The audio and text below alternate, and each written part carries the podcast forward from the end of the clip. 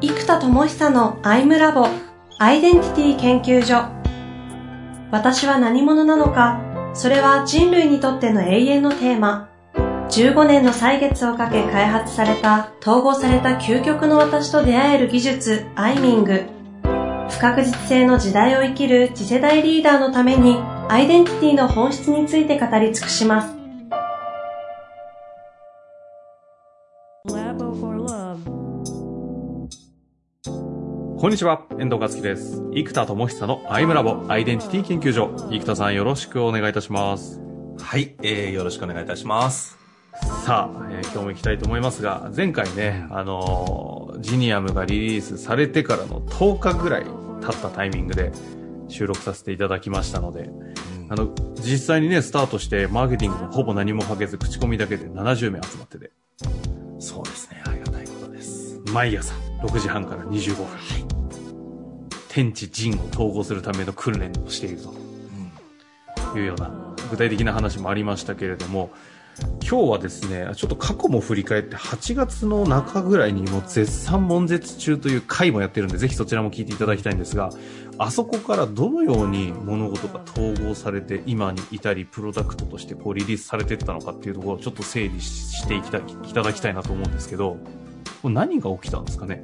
そうですね、えっと、確か前の回でどっかで話してることもあるにはあるんですけど、うんうん。えっと、やっぱこう、何でもそうなんですけど、これ何度も皆さんに言ってますし、何度も聞いても多分インパクトがあることではありますし、自分にも何度も言ってるんですけど、もう、凄まじい偉人クラスでも1個ぐらいしか知られてないっていうのを僕よく言うんですよ。ね、だからベートーベンだって運命のじゃじゃじゃじゃんしか知られないと。でもゴッホだって自画像とひまわりぐらいしか知らない。なんならどっちのが有名だひまわりのが多分有名かなと。うんうん。で、ね、アインシュタインだっていろいろ作ってもやっぱりうん相対性理論ですし、うんでしかも彼26で作ってるわけですよ。だからおじいちゃんになってるから、その後もっといっぱい作ってるわけですよ、いろんなこと。あれ、相対性理論って26なんですか？26で作ってるもうやばくないですか？もう天才どうや僕もあの、おじいちゃんの絵見てるからね、もっと大人になってやったと思ったら、なんと26で作ってるんですよ、もう。完全に天才っすね。あた今更言うなって話なんだけど。あ、そうなんですね。やばくないですか？あかんあかん。そこに引っ張られて、それだけで喋れてそうですけど。はいはいはい。ですね。だから結局、もう、ね、よく言いますが、日本で一番高い山は富士山だと。うん。一番広い湖は琵琶湖だと。2番目知らないだろうって、まあよく言われますよね、ビジネスで。で、要は、日本という国レベルでも、富士山しか知られないと。で、あのね、ダヴィンチだってなんだかんだ言ってモナリザがメインで、最後の晩餐ダヴィンチって知らない人結構いると思うんですよね、もう人口全体で言えば。ねえ。っていうなると、偉人ですら一つしか知られてないのに、うんうん。僕ら偉人にもなってない人間がね、私のやってることはって3つも4つも知ってもらうなんて不可能だと。ほうほうほこれよく言ってるんですけど。う。うんうん。本当そうなんですよ。じゃあ、やっぱりたった1個改めて何なんだってことなんですよ。ってなると、やっぱりアイデンティティだなと。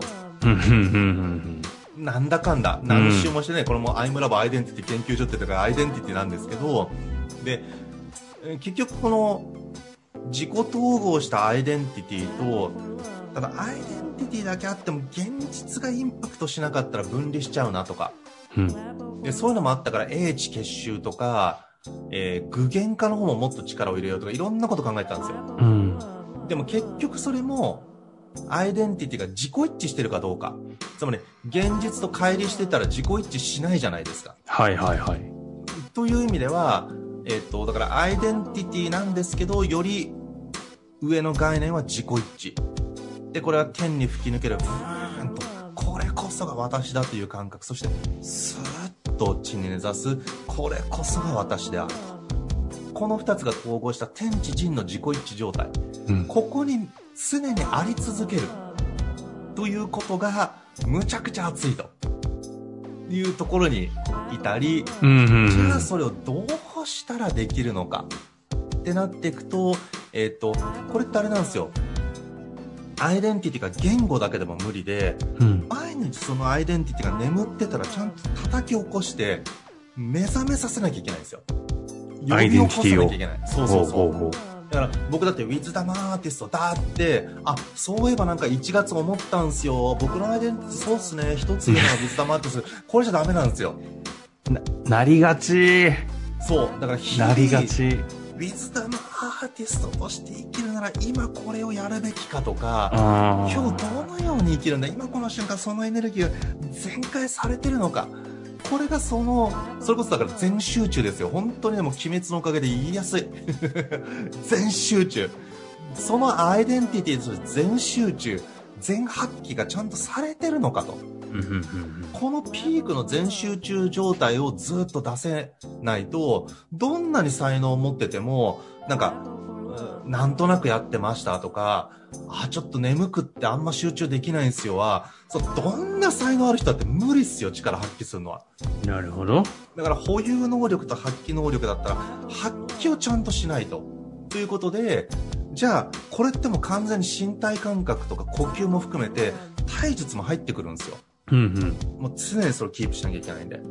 なんで、まあ、ジニアムに行き着くんですけど、結局いろいろ葛藤した結果、これもう毎日やるしかないという結論に至って、アイデンティティだけだったら統合して紙に書いて貼っとけばね、まあアイデンティティが明確になったかもしれないんだけども、それを覚醒し続けるってなると、いや、これスポーツ選手だって運動しなかったり筋トレしなかったら、1年もしたらね、ブヨブヨになっちゃうわけじゃないですか。うんうんでこれ本当一緒なんですよ。アイデンティティも、いや、作ったって、作った瞬間がピークになっちゃったら、もうそこから落ちるだけで結局発揮されないから、アクチュアリティに全然なんないですよ。うん。うんうん。だから内観なんて意味がないみたいな話になっちゃうんですよ。うんちゃんと現実にバンと、ね、成果を出すには練習したね、スポーツでも音楽でもそうですけど、練習したものが本番で使えるようにするには練り込んでいくじゃないですか、本う番。んうん。だからなんか、あ、僕はフルートやりたいって気づきました。私はフルート奏者です。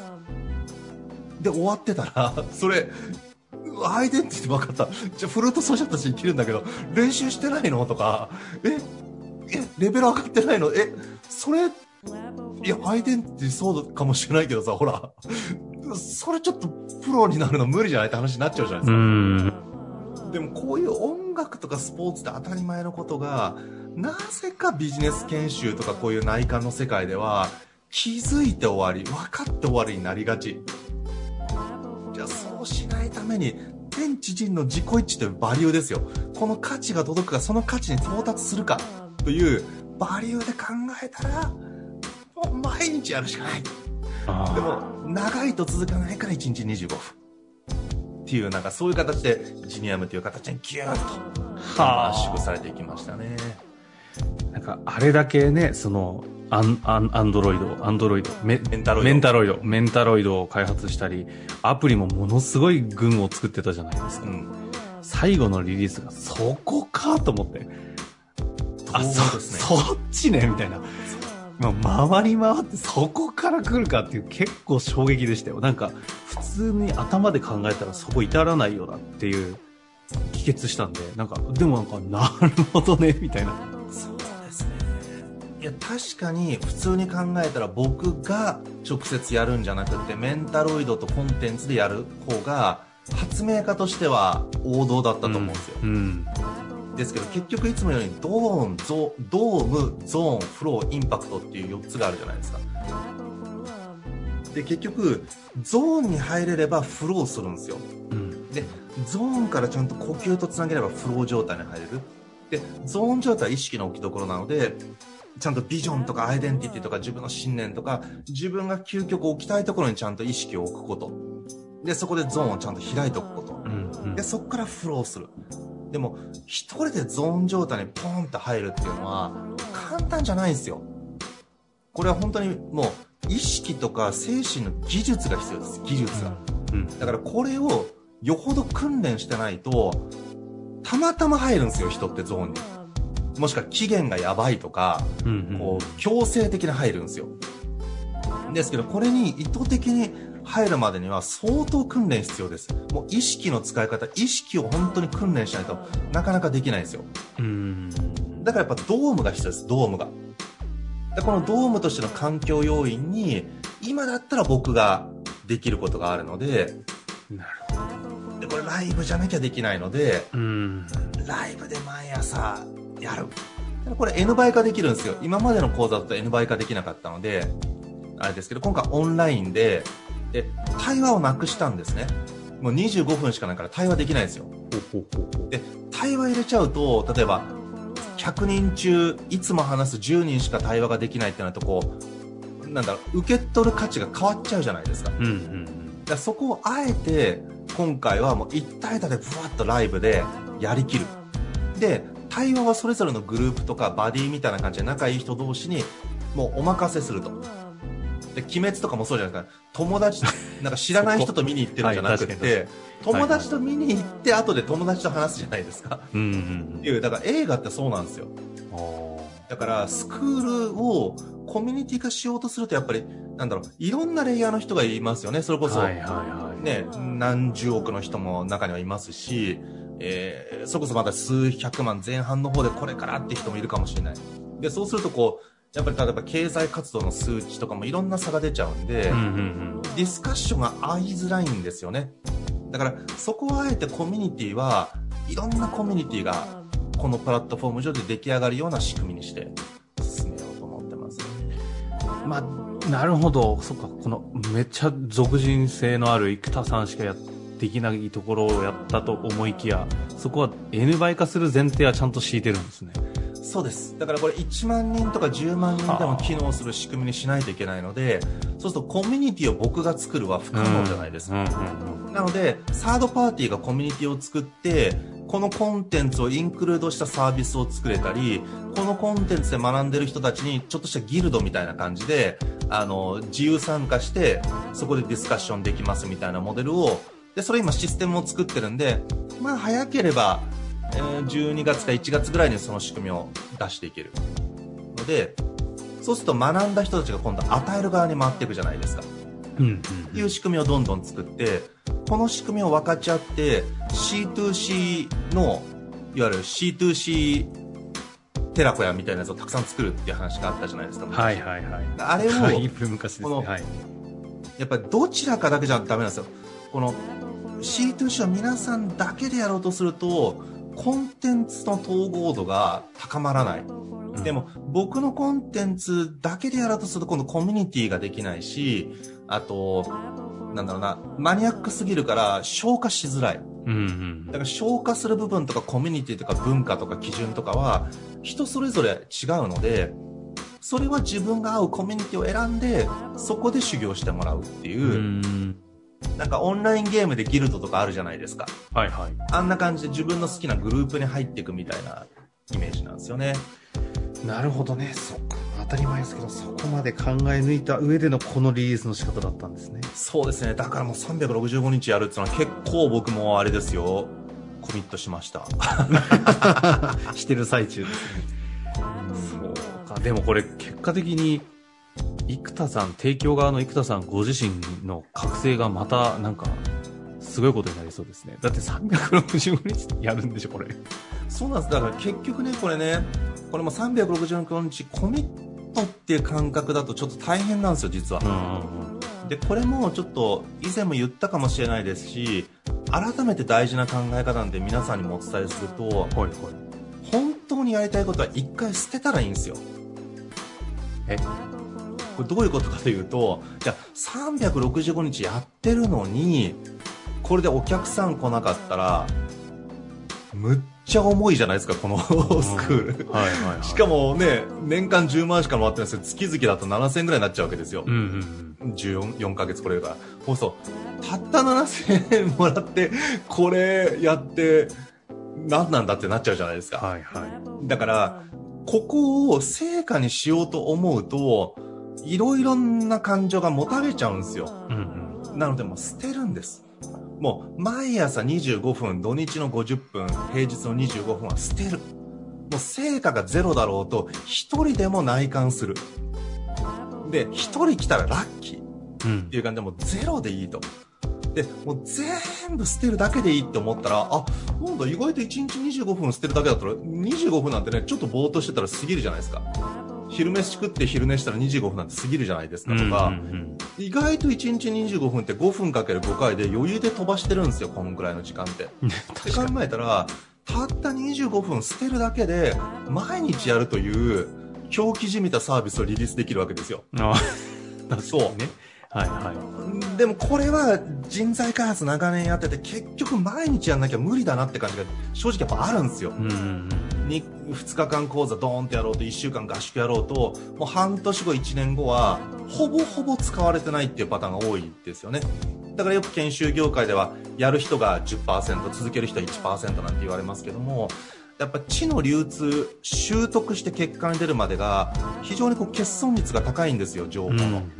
でこれを上げるためにはやっぱりこう体術も含めて毎日やる習慣化するじゃあ一人で習慣化できるかというと難しいのでしかも今ねリモートも増えてきちゃったからもう一人じゃないですか部屋で、っていう人が増えた時により難しい。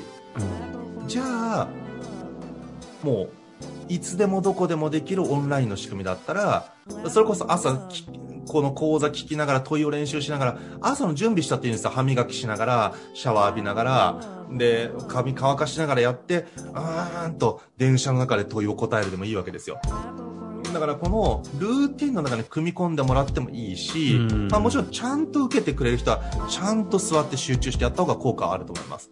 ですけど、ね、筋トレやりながら受けたっていいしこの受け方が千差万別で自由にできると。で毎日やる。これがね結局天地人の自己一致という基準に行こうとするとまず体術としての呼吸はもうマストです。呼吸できなかったらもう無理。なのででもこれって体術なんで半年じゃ無理です本当にちゃんと呼吸を作って声にエネルギーをなんと乗せるつまり歌唱力と一緒なんですよはいはいはい。歌手が極めてきてるだからそれって1ヶ月でいきなり上手くなんないじゃないですかうん。うん。でしかも歌うという結構気合い入れた場ではなくって日常常にそれを使うので意識をボンと入れなくってもいつも呼吸がヒッと、えー通ってる状態？うん。声が通る。でこういう状態をちゃんとキープしようと思うとですねやっぱもう部活だと思っていただくと分かりやすいですね。毎日野球やったってね甲子園出るとやっぱむちゃくちゃ難しいのと同じようにあの毎日呼吸訓練したってそれこそ僕らがプロとしてやってるのってもっと次元が違うわけですよ もうそれこそね20年1日何時間もやるとか、うん。もうそういう世界なわけじゃないですか。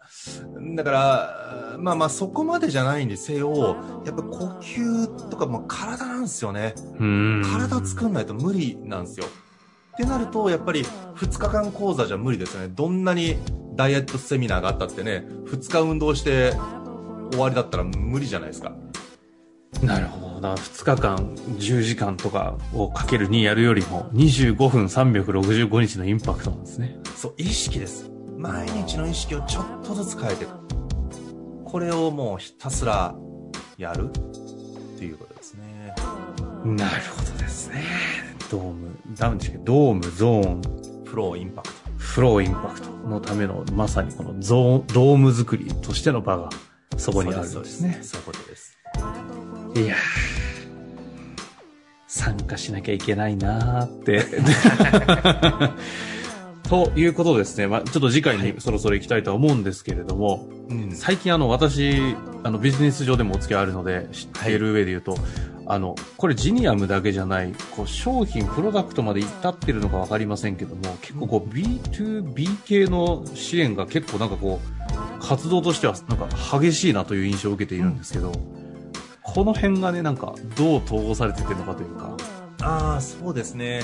次回詳しく話しますけど、結局アイデンティティを突き詰めると、えっ、と、個人と法人があった時に、法人格、個人の格で個人格ですけど、法人のアイデンティティ、つまり、コーポレートアイデンティティの CI とか、うんうんビジュアルに落とせば VI ですし、えーまあ、マインドとかね、し MI とかですけど、えっ、と、要はもうアイデンティティを突き詰めると、結局、そのブランディングになってくるんですよ。ブランディングってアイデンティティの一貫性なので、うんなんで結局今は、えっと、それこそ上場企業のコーポレートサイトとか、それこそ決算説明会に使うアニメーションとか、そうやっぱアイデンティティ、私たちはどんな存在なんだをインナーブランディングで社内に伝える、えー、それこそ株主に伝える、顧客に伝える、パートナーに伝える。